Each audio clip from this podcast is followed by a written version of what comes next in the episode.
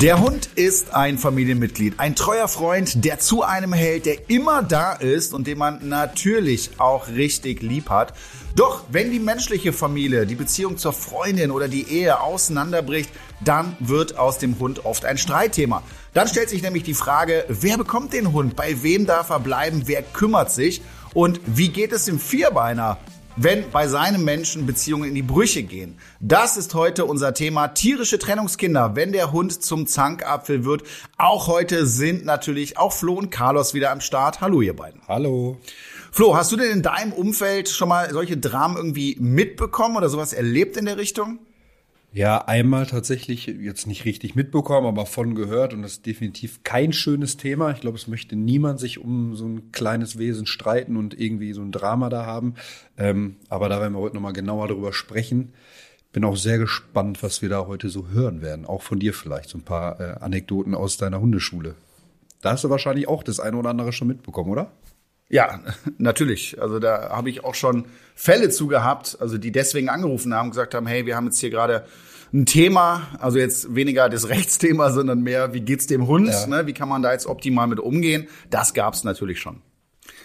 Es ist nicht immer klar und einfach zu beantworten, wer in Zukunft den Hund haben darf, wenn Ehen oder Beziehungen auseinandergehen. Wir haben dazu gleich einen Experten hier im Podcast. Anwalt Arndt Kempkens wird uns genau erklären, wie die gesetzliche Lage da aussieht und wie man einem Streit vielleicht sogar vorbeugen kann.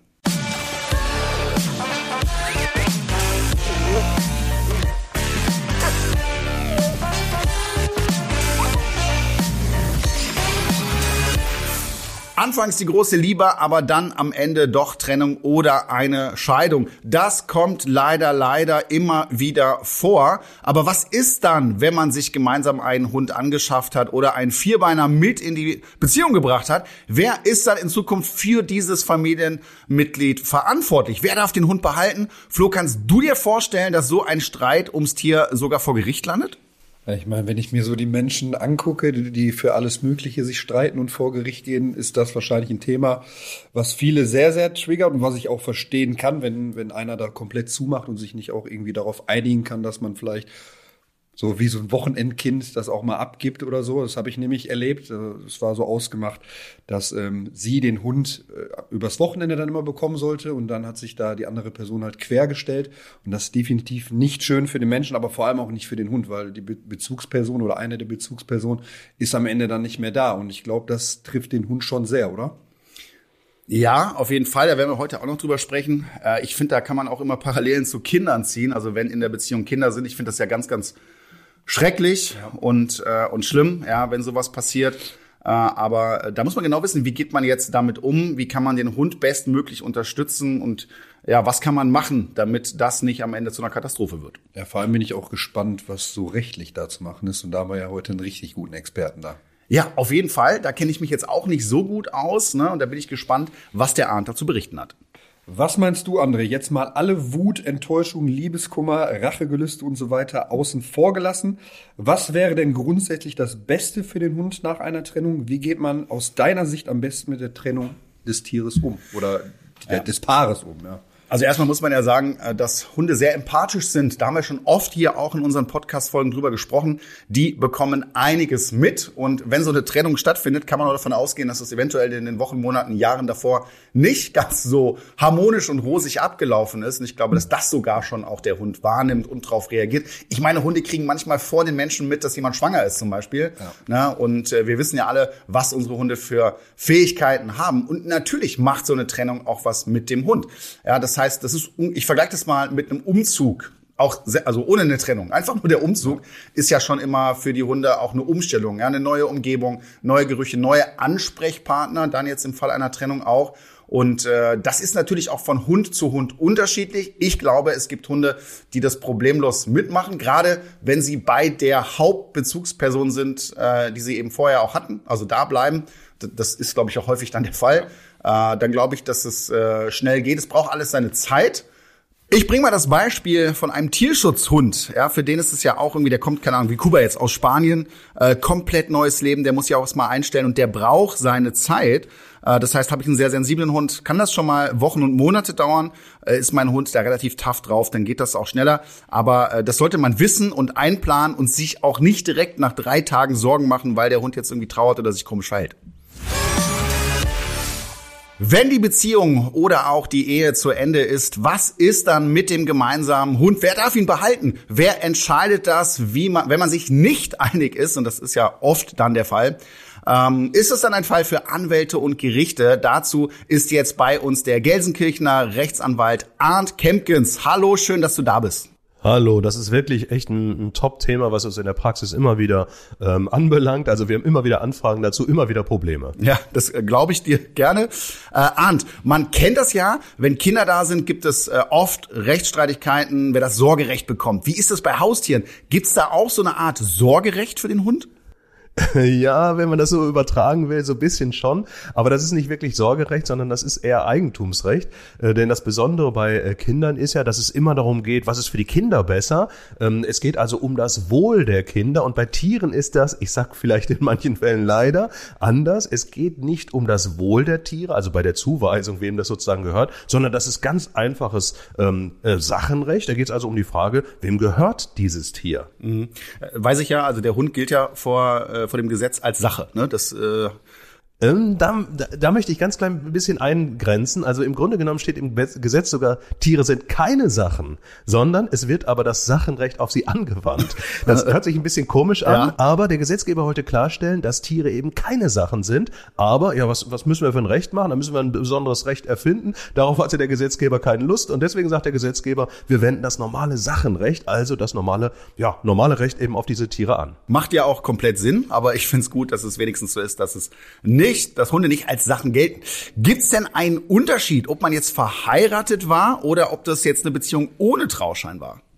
Das macht schon einen Unterschied, ähm, weil in der Ehe gibt es ja ähm, Güterstände. Also es gibt, wenn man das keine Vereinbarung trifft, gibt es die Zugewinngemeinschaft. Da muss man hinterher sozusagen das, was während der Ehe dazukommt, dann teilen. Und für die Tiere bedeutet das, wenn da jetzt Werte hinzukommen, ähm, weil man jetzt besonders teure Tiere beispielsweise hat, dann muss hinterher der Wert dieser Tiere sozusagen geteilt werden. Dann gibt es ja noch so ähm, Trennungen, also dass man Gütertrennungen vereinbart oder so. Dann spielt das schon auch eine Rolle für die Sachen, also auch für die Tiere. Ansonsten, wenn man jetzt da keine besonderen Vereinbarungen getroffen hat, dann spielt das eigentlich keine Rolle, ob man verheiratet ist oder eben ohne Trauschein zusammenlebt. Okay, dann habe ich auch eine Frage. Ich sage jetzt mal, ich habe eine Freundin, trenne mich von ihr und sie hat den Hund nachweislich gekauft. Kann ich dann so eine Art Besuchsrecht aushandeln? Gibt es sowas? So alle zwei Wochen mal am Wochenende? Das ist eigentlich nicht vorgesehen, weil Sachen besuchst du ja nicht.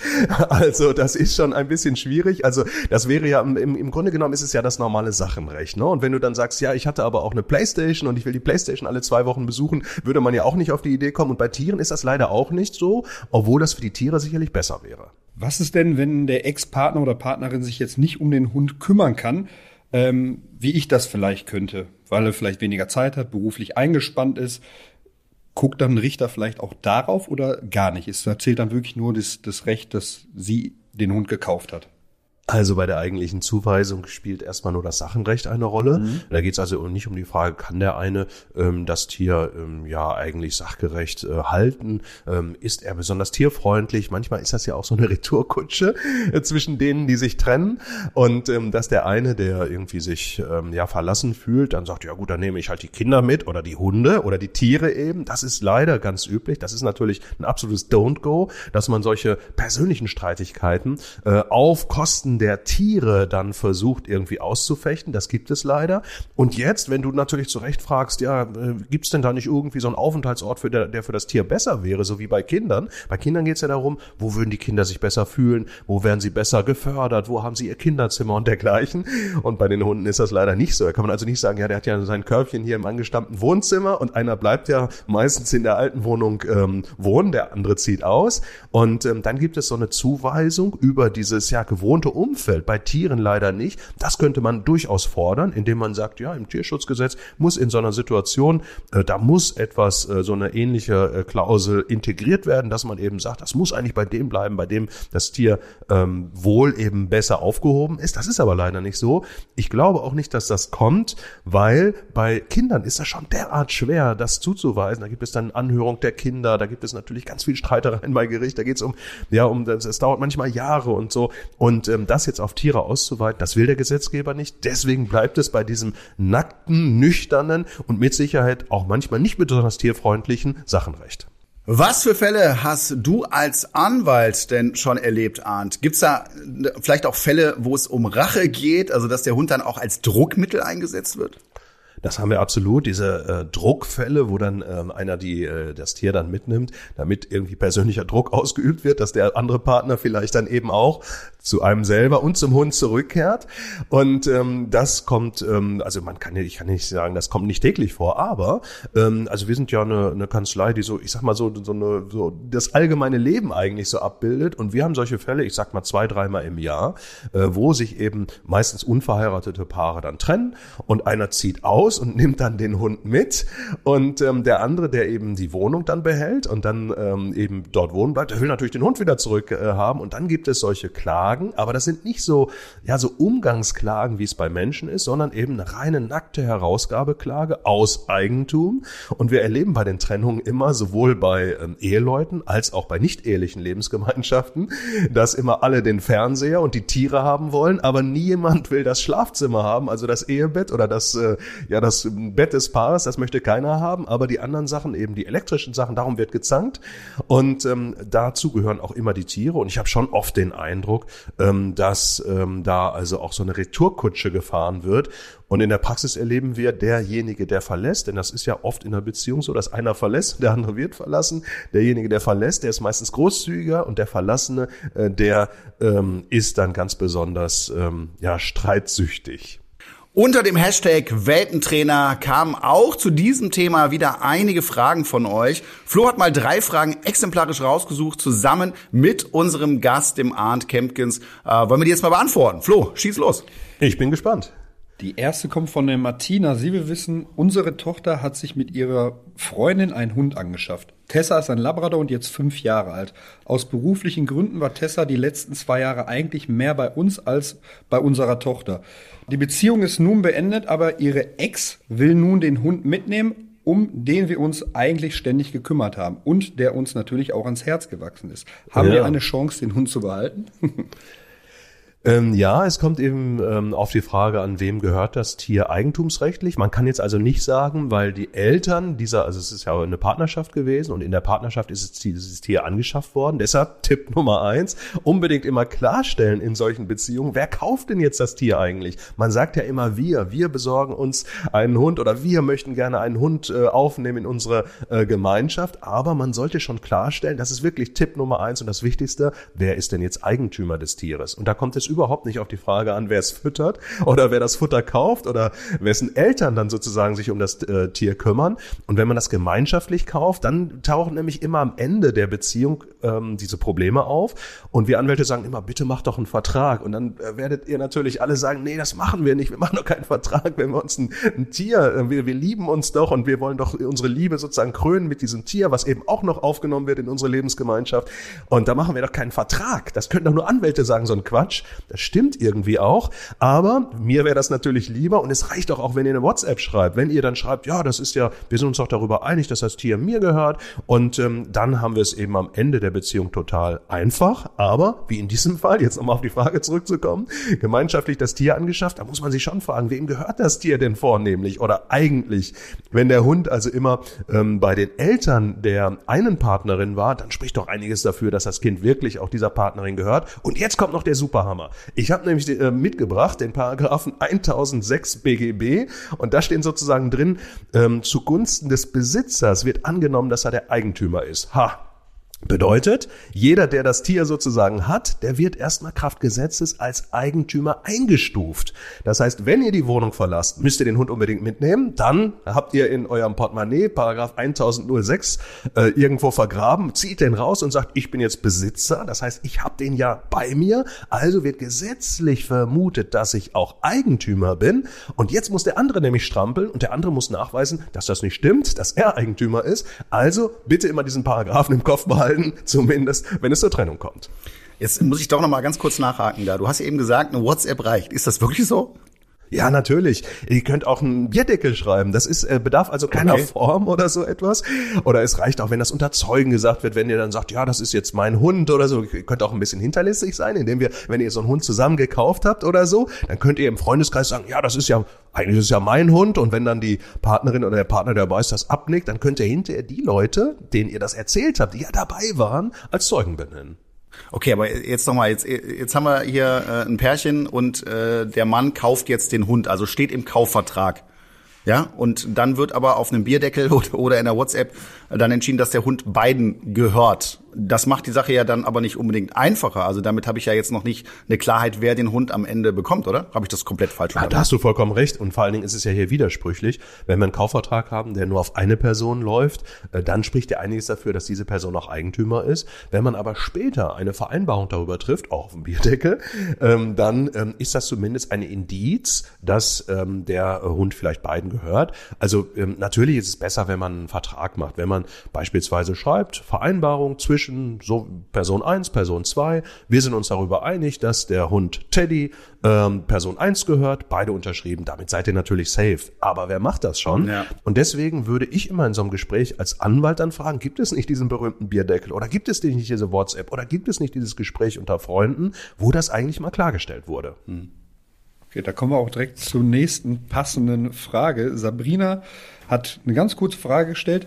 Habt ihr euren Hund mit in den Ehevertrag aufgenommen oder ist das albern und übertrieben? Sollte man das machen oder lieber lassen? Also ähm, äh, das ist als Anwalt würde ich natürlich sagen, natürlich macht ihr das. Das ist, doch, das ist nicht überraschend. Das ist doch genau, obwohl damit natürlich der schöne Prozess flöten geht für mich als Anwalt, weil dann ist die Sache doch klar. Ja. Dass das ein bisschen spießig sich anhört, ist auch völlig klar. Und jeder, dem ich sage, mach doch bitte einen Vertrag, sagt doch, wir lieben uns doch, wir brauchen doch keinen Vertrag, wir sind uns doch einig. Dann sage ich so ein Quatsch. Ihr könnt doch nur einen Vertrag machen, wenn ihr euch einig seid. Das heißt, der Vertrag wird zu Zeiten gemacht, in denen man sich liebt, in denen man sich einig einig ist für Zeiten, in denen das vielleicht nicht mehr so ist. Und deswegen bitte keine Angst vor Verträgen, sondern das eher machen. Das ist kein ähm, Misstrauen, sondern das ist einfach, das dient der Klarheit. Und deswegen, klarer Fall, auch in den Ehevertrag aufnehmen. Dann kommen wir zur letzten Frage. Luan hat auf Facebook geschrieben, ich habe Streit mit meiner Ex-Frau wegen unserem Nilo. Den haben wir seit vier Jahren, aber jetzt nach der Scheidung will sie ihn haben. Dabei hat sie gar keine Zeit für ihn und will mir nur einen auswischen.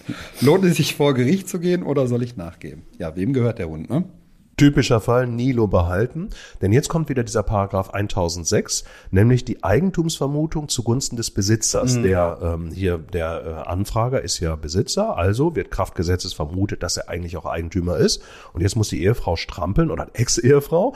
Und ähm, deswegen würde ich sagen, Hund erstmal behalten und es drauf ankommen lassen. Sehr, sehr klare Antwort, finde ich super. Ja.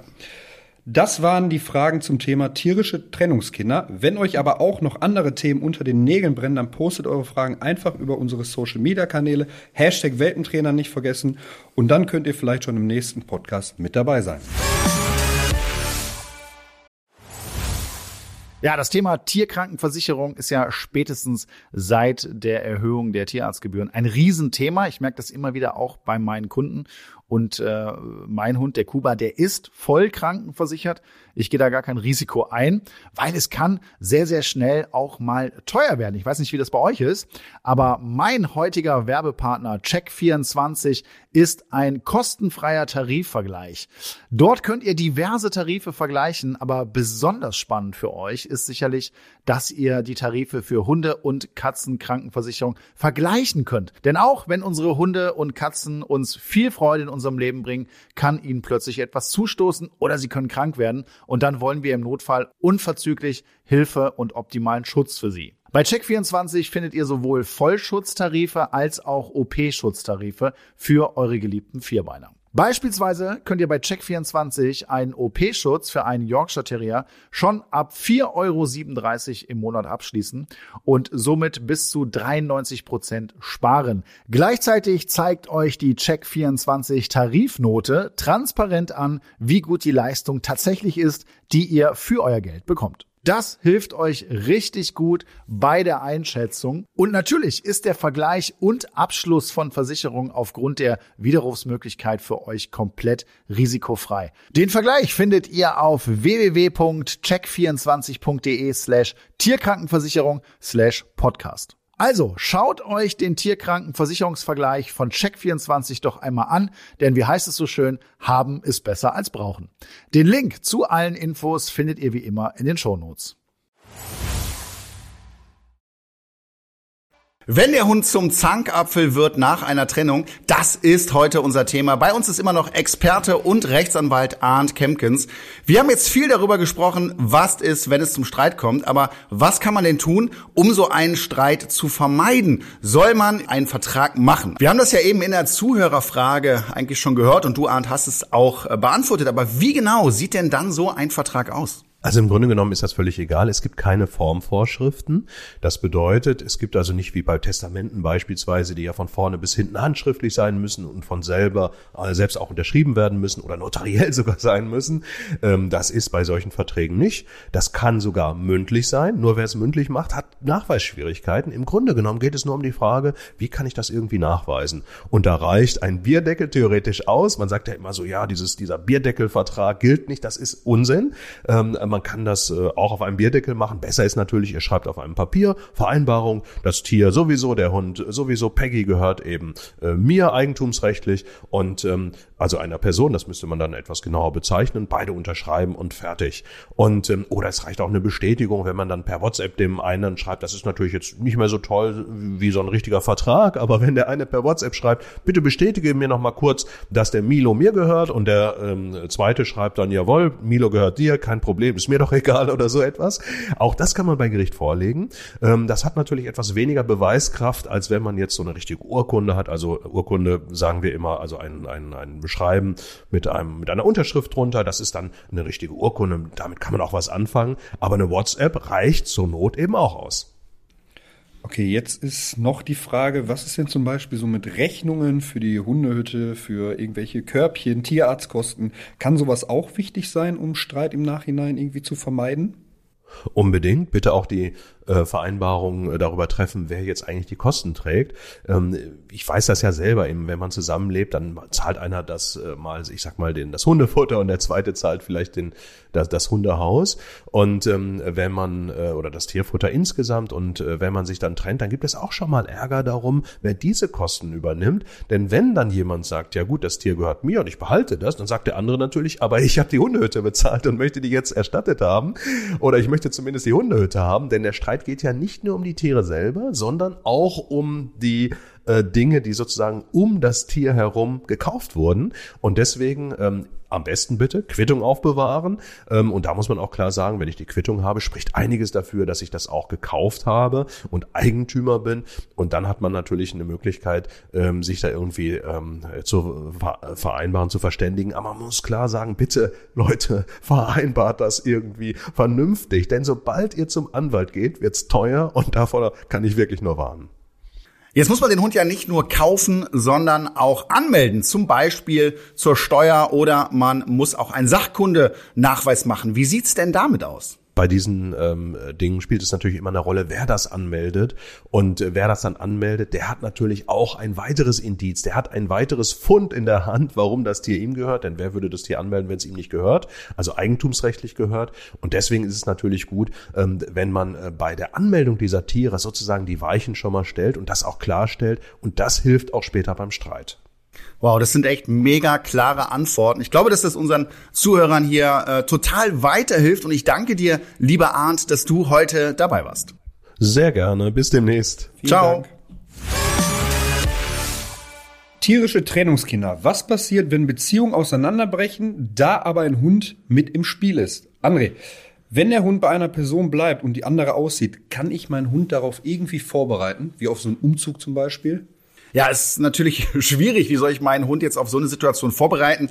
Ich gehe auch immer davon aus, dass die Stimmung vorher nicht gut ist und dass das dann auch irgendwann einfach plötzlich äh, passiert. Und ich glaube, dass die meisten Hunde da auch irgendwie am Ende besser mit klarkommen, wenn es dann einfach jetzt so ist. Äh, und die, die Zeit, die der Hund braucht, die wird er sich so oder so nehmen. Deswegen glaube ich nicht, äh, wie sollst du den vorbereiten? Also du kannst ihm das ja nicht erklären, was da passiert. Und äh, von daher ist es dann so und dann muss ich eben damit umgehen und dann muss ich meinen Hund beobachten und schauen, hey, trauert der jetzt, wie gut oder nicht gut kommt der damit klar? Und im Zweifel kann man auch bei solchen Situationen einen Hundetrainer dann zur Rate ziehen, der sich das Ganze mal anschaut und den Hund dann im Bedarfsfall auch unterstützt. Könnte es auch sein, dass der Hund dann so die erste Zeit vielleicht so ein bisschen weniger isst oder Futter sogar verweigert, weil den das emotional auch so mitnimmt? Ja, natürlich. Also je nachdem, wie hoch der Stress ist, und dann passiert das. Ne? Und wenn ich das sehe, dann ist natürlich auch irgendwo Handlungsbedarf gefragt. Aber ich sag auch immer ganz klar, gebt den Hunden die Zeit. Ne? Also wenn jetzt mich jemand anruft und sagt, boah, ähm, meine Frau ist jetzt hier vor zwei Tagen ausgezogen und mein Hund spielt hier völlig verrückt. Ja klar, ja, das ist ja auch, der Hund hat's ja nicht getrennt, sondern der Mann. Und ähm, das braucht eben seine Zeit. Und da würde ich jetzt nicht direkt nach zwei, drei Tagen schon nervös werden, sondern einfach mal abwarten, mich relativ normal verhalten, was Schönes mit dem Hund machen, ihn unterstützen, viel näher auch bieten Kontakten, ja, also Kontakt liegen irgendwo auf der Couch, das darf er dann vielleicht ja nach der Trennung äh, rumliegen ne? und äh, viel mit dem Hund machen und vielleicht auch darauf achten, dass der Hund jetzt nicht komplett äh, den ganzen Tag alleine sein muss. Ähm, da würde ich auch drauf achten, ne? weil das kann ja auch sein, wenn man vorher zu zweit war, hat man sich vielleicht auch die Zeit mit dem Hund geteilt. Und ähm, wenn ich das alles berücksichtige, dann denke ich, dass ein Hund, der, der große Vorteil, den ein Hund hat, ist, dass er eigentlich immer im Jetzt lebt. Das ist bei uns ein bisschen anders. Und deswegen glaube ich schon, dass ein Hund sich dann auf solche neuen Gegebenheiten, neuen Umstände einstellen kann. Und jetzt so eine persönliche Sache, wenn würdest du empfehlen, es trennen sich jetzt zwei, die, die beide waren super zu dem Hund, beide kommen super mit dem klar, dass man wirklich dann auch regelmäßig versucht, so als Wochenendhund oder mal für eine Woche oder wenn der Partner oder Ex-Partner im Urlaub ist oder das dann komplett zu lassen.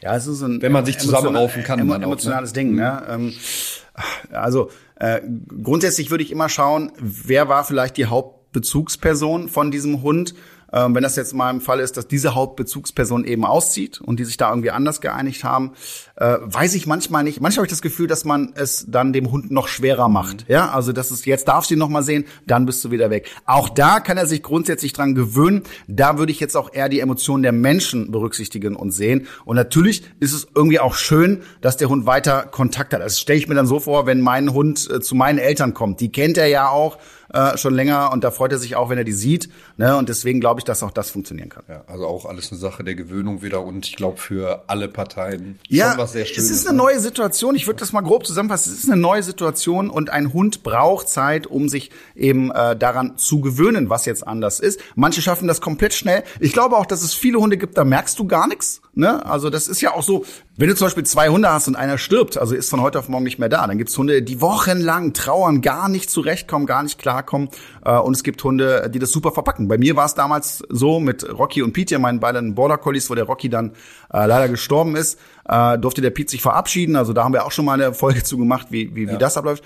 So, und dann war das äh, äh, ganz schnell gar kein Thema. Das hast du gar nicht großartig gemerkt. Ich habe es mal gemerkt auf dem Spaziergang, dass er sich immer wieder umgedreht hat, geguckt hat, wo ist jetzt der Rocky. Aber auch das ging schnell weg und ich hatte nicht das Gefühl, dass der großartig trauert. Deswegen auch Hunde haben unterschiedlichste Charaktere äh, und da kann es eben sein, äh, bei dem einen klappt super gut und bei dem anderen, da ist es eben so mit ganz viel Stress, nicht mehr fressen und kaum noch klarkommen.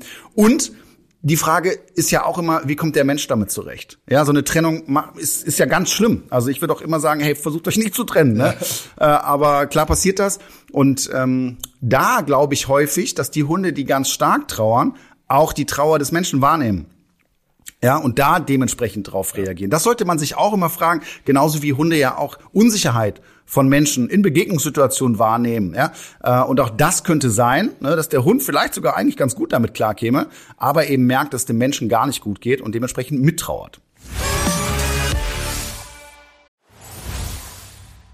Endlich steht der Frühling in den Startlöchern, meine Lieblingsjahreszeit. Allerdings heißt das auch, dass die ersten Zecken bereits unterwegs sind. Flo, haben deine Hunde schon welche gehabt?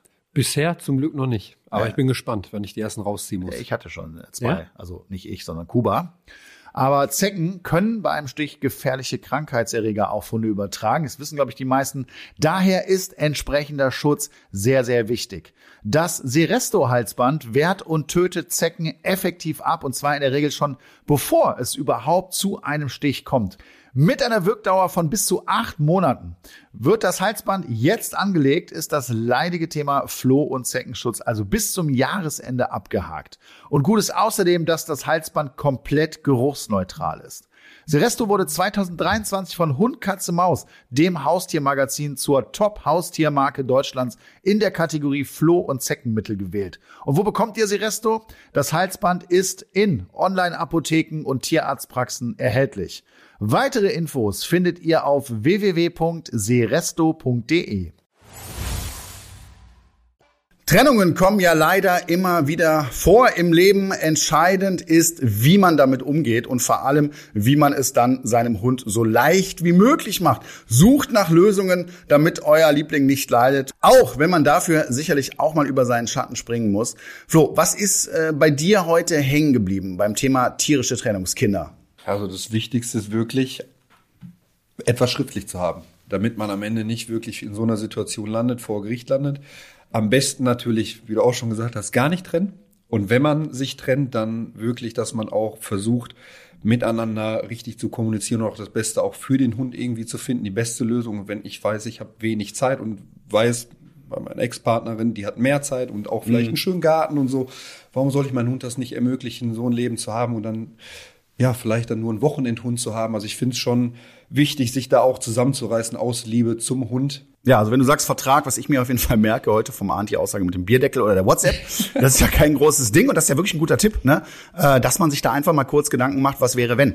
Äh, und äh, ich glaube, das wird dann auch im Bedarfsfall weiterhelfen und für Klarheit sorgen und weniger Stress geben.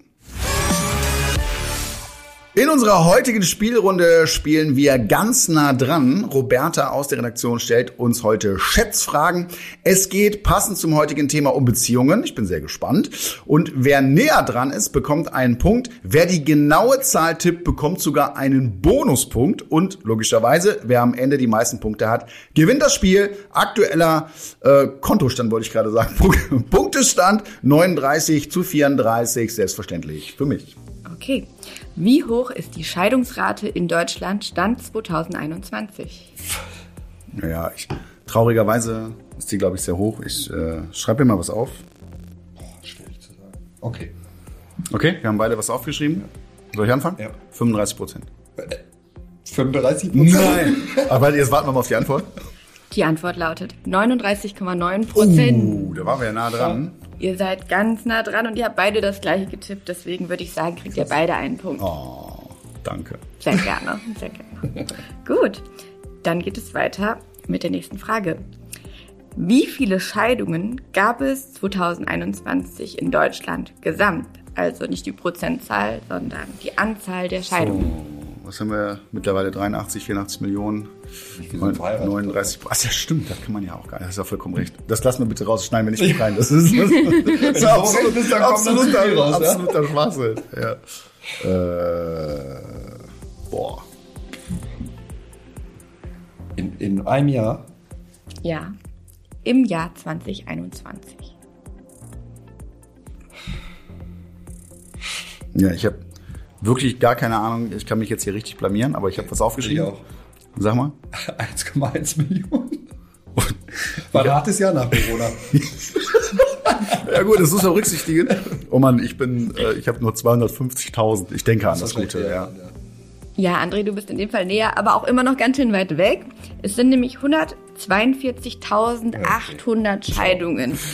Ja, das, ist ja, das ist eigentlich eine gute Nachricht. Das ja, nach unseren Nachricht. Schätzungen. Ja, okay. also, und es ist auch eine gute Nachricht für mich, weil ich führe 2 zu 1. Genau, du führst 2 zu 1 und die Liebe gewinnt halt immer noch. Außer in 100.000 Fällen nicht. Gut, wir gehen weiter zur nächsten Frage. Wie viele Paare haben 2022 in Deutschland geheiratet? Ich glaube nicht so viele. Ne? Und zwar die Corona, Anzahl. Da hat, man sich ja, da hat man sich ja nicht kennengelernt, großartig. Vielleicht ist man schon länger zusammen geheiratet haben. Ja. Äh, ist so schwierig zu sagen in einem Jahr.